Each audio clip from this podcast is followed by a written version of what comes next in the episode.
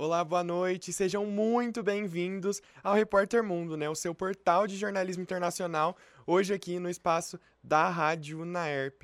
Eu sou André Betarello, sou estudante de jornalismo, quase me formando, e hoje vou ser seu apresentador nessa noite. Fica aqui com a gente até o fim, porque hoje a gente vai bater um papo super legal com uma jornalista, mestre em sociologia. Gente, uma pessoa incrível incrível, tá? Ela é mestre em sociologia política, ela é professora, jornalista e mora em Nova York desde 2004. Nós vamos bater um papo super legal com a Patrícia Vitorazzi. Seja muito bem-vinda, Patrícia. Prazer é todo meu, André. Obrigada, viu, pelo convite. Estou muito feliz de estar aqui. Ah, que bom. Patrícia, eu queria que você me contasse um pouco sobre a sua experiência com o jornalismo ainda aqui no Brasil. Como que foi esse processo? Eu sempre quis ser jornalista desde criança. Eu sou de uma geração que passou pela ditadura, então eu achava que escrever e publicar coisas sobre a minha cidade, principalmente, seria um primeiro caminho assim de ter bastante apoio né, da comunidade e também de poder reper repercutir em alguns pontos. Mas curiosamente eu fui cair no campo cultural que era uma coisa que eu gostava muito, cinema, então acabei cobrindo muitas coisas de cinema, cobri um pouco de esportes, ainda quando era jornalista, estudante de jornalismo como você, André, na UNAERP, então comecei a estagiar em pequenos jornais da cidade, né?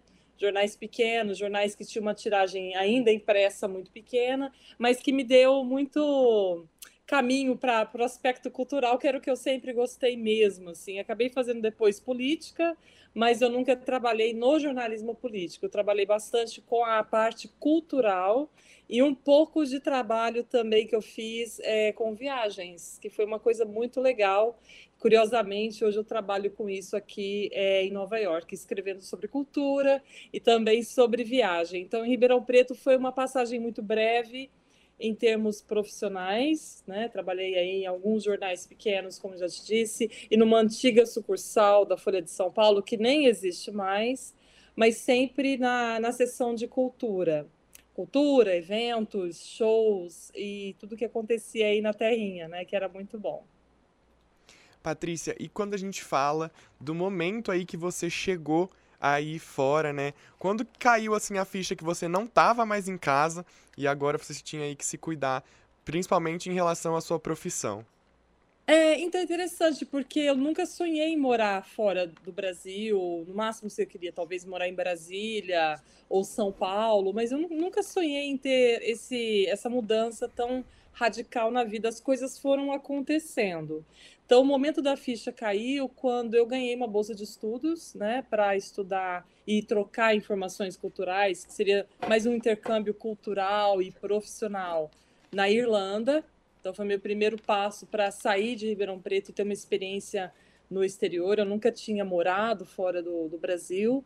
E o que aconteceu na Irlanda, que foi uma troca de experiências culturais e jornalísticas, também visitei várias televisões e jornais e revistas da Irlanda, Galway, Dublin, Carrick, Fergus e, muitas outras cidades lá da Irlanda. Aquilo lá me abriu uma curiosidade de tentar outras possibilidades fora e foi quando uma oportunidade de bolsa de estudo surgiu para morar nos Estados Unidos.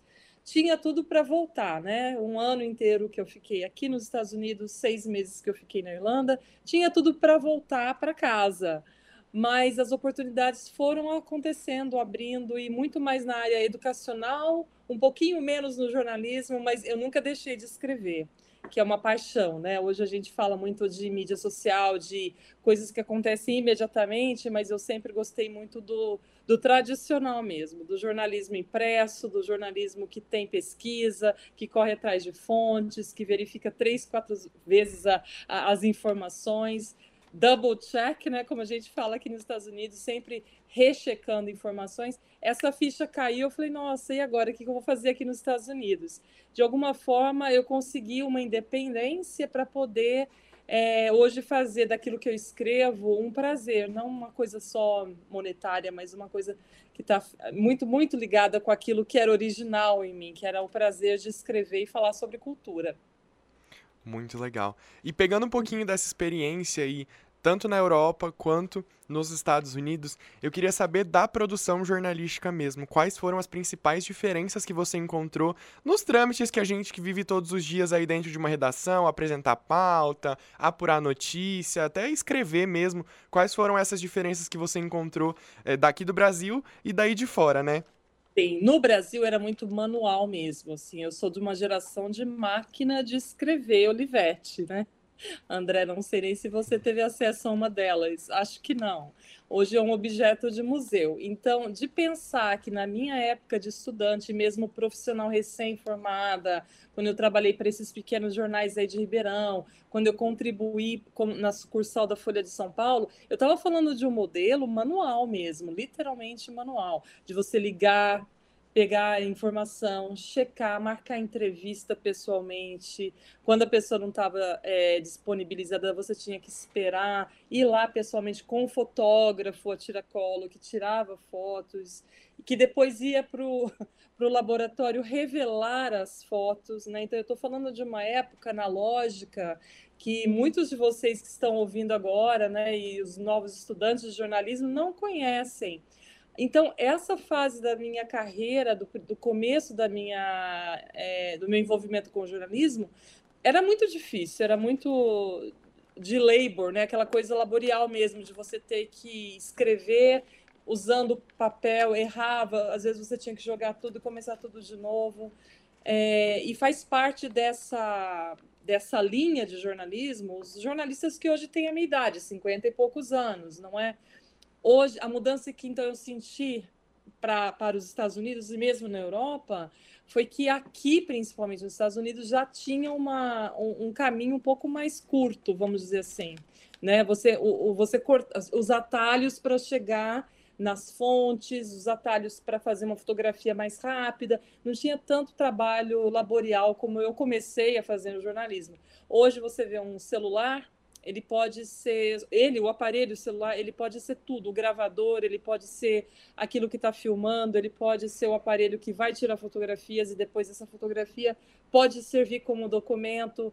Mas no Brasil eu não tinha nada disso. Não foi nenhuma questão de ah porque eu estudei nesse lugar ou porque eu não, não trabalhei numa grande é, empresa jornalística. Não é nada disso tem a ver com o período mesmo. Então, a, a grande diferença, tentando responder, foi a, as eras que se mudaram, né? Nós tivemos uma era analógica, uma era onde tudo era muito manual mesmo, para uma mudança que eu estou sentindo mais aqui, por estar morando aqui há quase 20 anos, o ano que vem vai fazer 20 anos. Então, essa revolução na internet, essa revolução na era digital, né?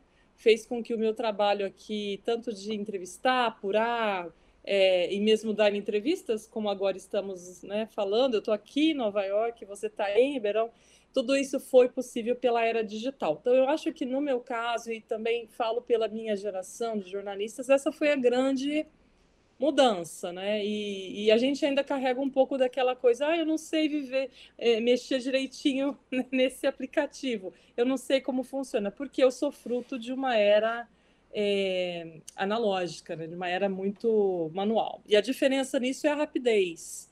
Então, hoje em dia, apurar um, uma fonte é mais rápido, hoje em dia você ter certeza de que aquilo é um fato de verdade é muito mais é, rápido de você apurar do que na época onde a gente dependia de uma linha telefônica praticamente, não é? muito, muito legal, Patrícia. E eu queria saber de você, pegando um pouquinho isso de, de nós sermos uma geração de jornalistas que vem já do digital, se você considera isso uma vantagem para nós ou uma desvantagem para esses profissionais que estão sendo formados. Tá bom, vou responder honestamente, André. Eu acho que quem é da era analógica tem uma dupla vantagem. A gente conhece os dois, né? Então, claro, aqueles que não se consideram jurássicos, que, que vamos lá, vamos enfrentar o que está acontecendo, vamos aprender, vamos ter aula de como mexer no computador e tudo mais. Eu sou essa geração que transitou entre uma máquina de escrever Olivetti para um computador. Então, eu tive que aprender. Então, é, na minha memória é, educativa e tudo mais, eu tenho esses dois caminhos, né? O analógico e o digital. Então, eu acho que nós temos essa vantagem, que é uma vantagem é, eu diria, uma vantagem contextual. A gente sabe o que era ler um livro até o final, livro, papel, que hoje ainda existe, claro, mas hoje você tem outras formas de adquirir aquele conhecimento através de um podcast, por exemplo, coisa que não existia na minha vida, né, de imaginar que eu poderia estar lendo um livro, ouvindo um livro enquanto eu dirijo, nada disso era possível. Então, eu acho que hoje é, os jovens jornalistas, eles, é uma expressão americana, tá, que a gente usa we take for granted. A gente não aproveita, não, não, não se dá conta de que foi muito importante, muito trabalhoso chegar até a era digital.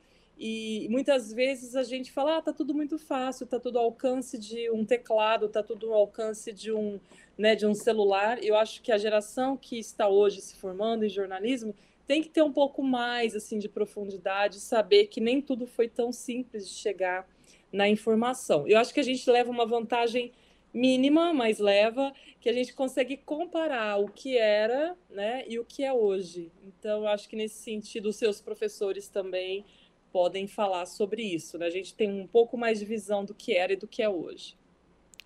Patrícia. Mas vocês ganham na rapidez. a gente ganha mesmo. Patrícia, é, quando você, trazendo um pouquinho mais para a atualidade, você atua inclusive como diretora de marketing da Kaplan, né? É. E eu queria saber como se você sentiu que os seus conhecimentos adquiridos até aqui mesmo no Brasil foram aproveitados da maneira como eles deveriam quando você chegou aí fora. Tá, é uma pergunta excelente, porque na verdade o americano tem uma visão muito diferente da do brasileiro. O americano é dentro da caixinha, como a gente fala, né? Eles não seguem nada fora do manual. E eu venho, imagina, de Ribeirão Preto, de uma cultura do improviso. O americano não tem essa cultura do improviso. Eu me lembro muitíssimo bem dando aula na UNAERP, quando já era professora de jornalismo, de sociologia, principalmente nos cursos de comunicação, às vezes um equipamento não estava funcionando. Eu estou falando de um equipamento que você nem conhece, que é o de colocar aquelas, aquelas folhas para projetar na parede, né? É uma coisa que hoje não está realmente no mundo da, da universidade. Vocês hoje têm projetores no computador projeta numa tela mas eu tinha aqueles filmes que você realmente projetava. Às vezes o equipamento não estava disponível e eu tinha que improvisar. Então, eu acho que o brasileiro vem de uma cultura de improvisação. Quando eu fui diretora de marketing de uma organização grande, a Kaplan é do Washington Post, mas é uma empresa mercadológica que só pensa em dinheiro, né, que só pensa em lucro, que eu tinha metas para alcançar e para cada trimestre superar as metas. Tudo que eu aprendi em, em, no jornalismo e também nas coisas que eu aprendi dando aula para publicidade e propaganda me serviram. Mas o americano ele não entende essa, essa flexibilidade que nós temos. Então foi bom, de um lado, de eu aprender esse rigor americano, que tudo tem que estar realmente conforme o, o manual, conforme dita o manual, dentro daquela caixinha mesmo. Então eu tive que, ref, né, que me frear muitas vezes para não ser tão criativa, né? Que o americano ele não se importa muito com isso, ele quer na verdade resultados. É, mas isso não tem a ver com a empresa, né? Tem a ver com a cultura mesmo. A cultura brasileira é uma cultura mais criativa, mais é, generosa nesse sentido da gente ter outros meios de resolver um problema, enquanto que os americanos, principalmente na cultura corporativa de grandes empresas, eles seguem à risca um manual, né? Não é à toa que os maiores livros de como fazer isso, como fazer três pontinhos, vêm da indústria daqui, né? Como resolver um, um aparelho, como consertar um, uma, uma, uma mesa eles têm manuais, eles são bastante viciados em manuais. E, e, eu fiquei muito restrita. Então, mas tudo é uma troca, né, André? A gente aprende de um lado, acerta de outro, e eu tenho a impressão de que quando eu trabalhei lá por quase nove anos, eu, eu devo ter contribuído também, de uma certa forma, com esse nosso jeito mais criativo e mais é, pronto para resolver. Espero que eu tenha contribuído. Muito legal. Então aí nesse ponto você também tem a dupla vantagem, como você trouxe aqui pra gente. Acho que sim. Eu acho que sempre é bom carregar, né, e, e, todo mundo fala, você já virou americana no sentido cultural? Não é impossível, né? É impossível a gente esquecer toda a cultura. Que bom, né? Que eu trago do Brasil. Patrícia, e agora você usa comunicação também para o seu negócio, né? Com o seu blog, o seu podcast, o New York Step by Step. E eu queria que você contasse um pouquinho dessa experiência para gente. Ah, legal, obrigada. É, eu criei essa empresa depois que eu saí da Kaplan, né, ou Kaplan, como a gente fala no Brasil. É, minha empresa vai fazer 11 anos agora em novembro, no dia 28, eu estou muito feliz. Foi, na verdade, um salto né, de querer sair de um, de um modelo é, seguro, vamos dizer assim, quando você trabalha para uma empresa é uma coisa segura, você tem salário certinho, você tem férias remuneradas, você tem seguro saúde. Eu larguei isso porque eu via que não não ia crescer mais e também eu acho que é por causa desse formato americano de você não conseguir sair desse manual. Eu queria alçar outros voos. E tomei a coragem de criar minha própria empresa e faço uso muito hoje da, da palavra escrita, né? Que hoje, na verdade, ela é digitalizada, a gente digita e, e posta né, as postagens para trabalhar com a New York Step by Step, que é a minha empresa de tradução, turismo, é, consultoria educacional. É um mix, né? Na verdade, o, o a cara dela é mais para turismo, mas na verdade eu uso a minha empresa para fazer outras coisas também, relacionadas à educação principalmente, que é uma coisa que eu sou apaixonada. Então, algumas universidades têm me contratado para fazer tours, eventos, com, é, entrar em contato com outras universidades daqui, palestrantes. É, então, assim, a gente faz coisas, eu faço coisas de curadoria, busco aí é, alternativas para essas pessoas que vêm a Nova York como turistas. Então, assim, sair daquele padrão tradicional de conhecer somente as partes mais importantes da cidade, mas muita história. Eu não deixei de ser professora e não deixei de ser jornalista nesse sentido de estar sempre pesquisando o que a cidade tem de novo e faço uso muito do jornalismo para isso, né? Então eu escrevo os meus roteiros quando eu gravo meu podcast, que está um pouquinho atrasado, eu preciso retomar. É, eu escrevo todos os dias para as postagens nas mídias sociais. Eu muitas vezes faço minhas próprias fotografias e vídeos, às vezes eu, eu compro de outras pessoas que colaboram. E então eu acho que é uma vitrine legal. Tô num, eu estou num lugar muito legal, assim, de trabalhar com o que eu amo, que é conhecer pessoas, receber pessoas, principalmente os brasileiros que vêm para cá, mas também não deixei o meu lado acadêmico, né? Então eu tenho trabalhado com algumas universidades também. A semana passada estava com a Universidade do Texas, então a gente já trabalhou com London Business School e outras que acabam me encontrando pela mídia social também, né? Para fazer trabalhos de curadoria. Gosto muito do que estou fazendo agora. Que bom, é sempre bom, né, poder usar o que a gente gosta no trabalho.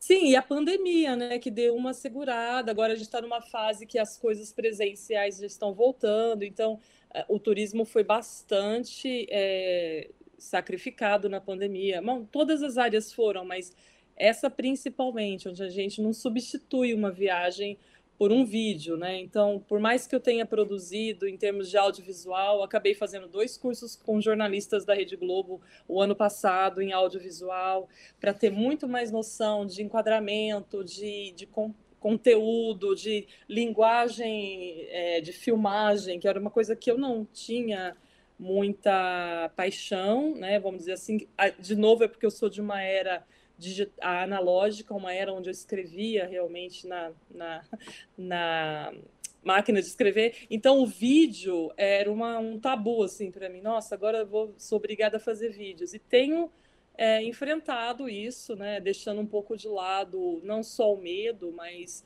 é, que eu sou muito apaixonada pela palavra escrita, mas eu falei não, tá na hora da gente acompanhar essa revolução que está vindo com podcasts, com muitos vídeos curtos e capazes de mostrar a cidade de uma forma diferente. Então, com a pandemia, eu acabei fazendo um pouco mais disso é, e pouco de trabalho de serviço, né? Que é receber o cliente, levar o turista para conhecer a cidade. Tudo isso eu tive que parar. Mas agora voltou. Tá bem animado esse ano. Desde maio estou trabalhando muito. Está sendo muito bom.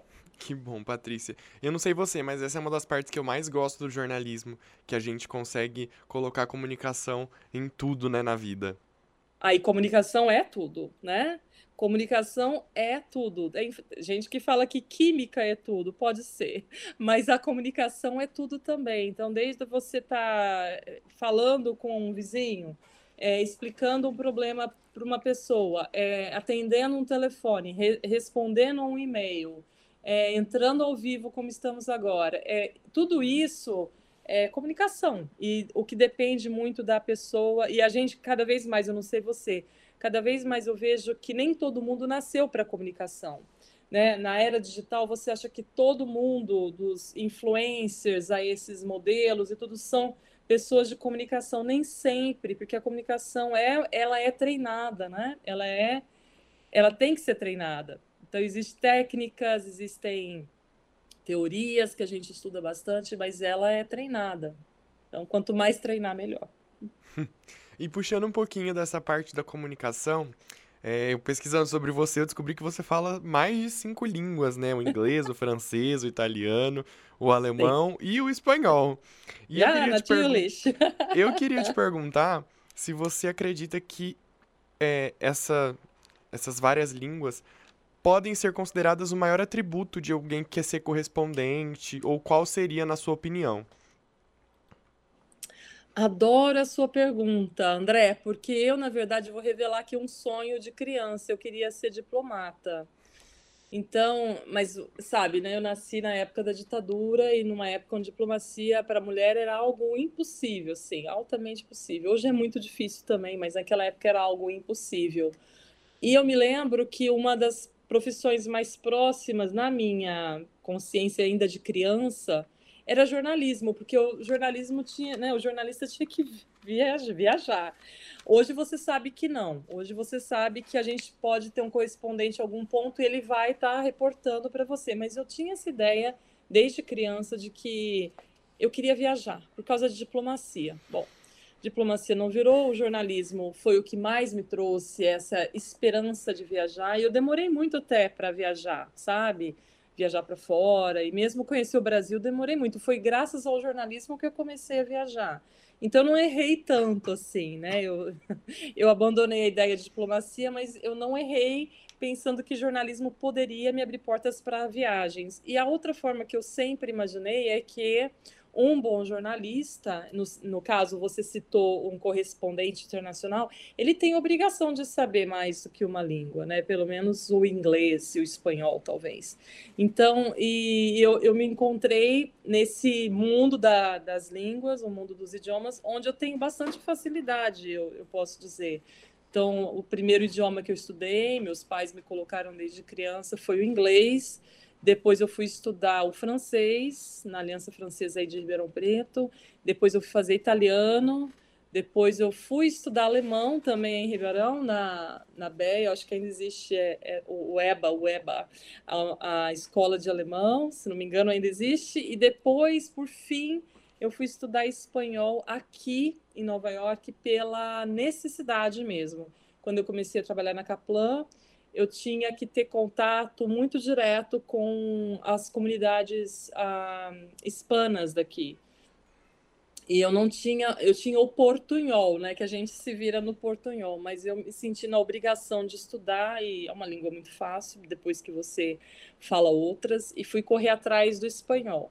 Mas obviamente, se eu fosse assim uma candidata a algum cargo de de diplomacia, isso valeria muito ponto, e também a uma posição dentro do jornalismo de, internacional, do jornalismo de correspondência, que eu acho que isso é fantástico. Agora, o, o, o ponto principal que eu sempre achei importante de uma língua, e eu posso te dar um exemplo que aconteceu anteontem, eu estava com um grupo de brasileiros, é, eles vieram de São Paulo, a mãe, o pai e uma moça que me contrataram para fazer um, um roteiro personalizado, com tour guiado e tudo, e eu encontro uns turistas que pediram para fotografar, e eu percebi um sotaque francês, né? Fiz a foto deles, depois eu perguntei de onde vocês são, where are you from? Perguntei em inglês e eles falaram da Bélgica. Eu comecei a falar francês e imediatamente a, a, a disponibilidade dessas pessoas para conosco foi enorme, assim, já que quiseram, ai, de onde vocês são, já corta, né? Então, para mim, o papel da língua, não só no aspecto para futuros jornalistas e correspondentes internacionais, eu acho que o aspecto do idioma, ele ajuda também a quebrar barreiras culturais, a você ter essa proximidade humana que é sensacional. Eu sempre que tenho experiência e, e ouço um alemão, eu já começo a falar alemão e quebra, né, essa essa frieza assim que existe entre os seres humanos. Então eu acho que a língua também tem essa particularidade que no meu caso sempre foi interessante assim, de saber que você pode ir numa padaria francesa e falar o francês, você vai com certeza ter um atendimento melhor, né? E então imagine no mundo do jornalismo internacional, sem dúvida, é, recomendo estudarem as línguas, sim, outros idiomas. Patrícia, agora numa nota mais pessoal, queria tá. perguntar um pouquinho da sua experiência como mulher e jornalista fora do país. Como que foi isso? Dificuldades? Não, nenhuma, sabia? Como eu, dizia, aqui nos Estados Unidos, eu acho que a gente está num nível além, um nível mais, é, eu diria, técnico e muito prático. Aqui não existe muito. Não, eu não vejo, pelo menos, em Nova York, tá? Então pode ser uma questão da felicidade de morar numa cidade cosmopolita, grande, aberta, democrata. É uma sociedade bastante flexível aqui onde eu, né, onde eu vivo, com muita, muita imigração de todo tipo de gente que mora aqui. Nós temos 227 línguas sendo faladas em Nova York. Então, eu acho que aqui não seria o exemplo dos Estados Unidos. Mas falando sobre a minha experiência pessoal, eu nunca tive problemas, absolutamente. Nunca tive qualquer comentário atravessado ou des um desprezo, mesmo nos anos de Donald Trump, sabe, onde participava de alguns encontros e tal, e nada disso foi, pelo menos em Nova York, é, em relação a mim. A outra pergunta que sempre me fazem é em relação a ser brasileira teve preconceito a isso, mulher brasileira? Não, também nunca senti. Na pele eu nunca senti. Então acho que talvez ou seja sorte ou talvez seja a cidade, né, André? Porque é uma cidade muito aberta, muito. É, ela permite muitas trocas, né, de, de pessoas, de culturas. Então, esse, nesse sentido, eu nunca tive problemas, ainda bem. Patrícia, você se sentiu à vontade em compartilhar o seu sonho, então eu queria fazer o mesmo e retribuir, né? O meu sonho, na verdade, é ser correspondente internacional e morar ah, em Nova York. Sempre pronto, foi. Então o seu caminho já tá feito. Sempre foi morar em Nova York. Então eu queria que você desse um conselho para nós, jovens jornalistas, que queremos exercer nossa profissão aí fora do país. Bom, estudar muito, né, André? Eu, se fosse sua professora, e você pode considerar, vamos imaginar voltar no tempo, eu estou na UNAEP, né, nos anos 90, e eu sou sua professora. Estudar. Eu acho que não. Sempre estudar, ler demais. Eu acho que é muito importante ler, ler tudo, ler jornal, ler artigo, ler livro, de preferência, se tiver tempo, leia. Não ficar naquela coisa da, da superficialidade, né? Mas ficar ir mais a fundo.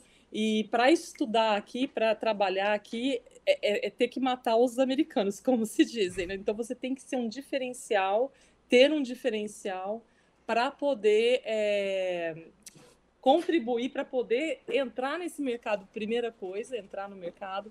E segundo, conseguir é, superar. Você vai conseguir. Se já quer, se já é um desejo seu, você vai conseguir, viu? Tô torcendo para você. Muito obrigado, viu, Patrícia? Olha, Imagina. e se as pessoas quiserem continuar conhecendo mais você, elas te encontram nas redes sociais? Quais são suas redes aí? Sim, é New York Step by Step, que é NY Step by Step, NYSTEP, BYSTEP, Step by Step, ou Patvit, Pat, P-A-T-V-I-T-T que é o meu pessoal na, no Instagram. Pode me achar lá também, viu? Obrigada. Muito obrigado, viu, Patrícia? A nossa entrevista vai ficando por aqui. Eu sou o André Betarello, esse foi o Repórter Mundo, o episódio de hoje. Eu espero muito que vocês tenham gostado e até a próxima.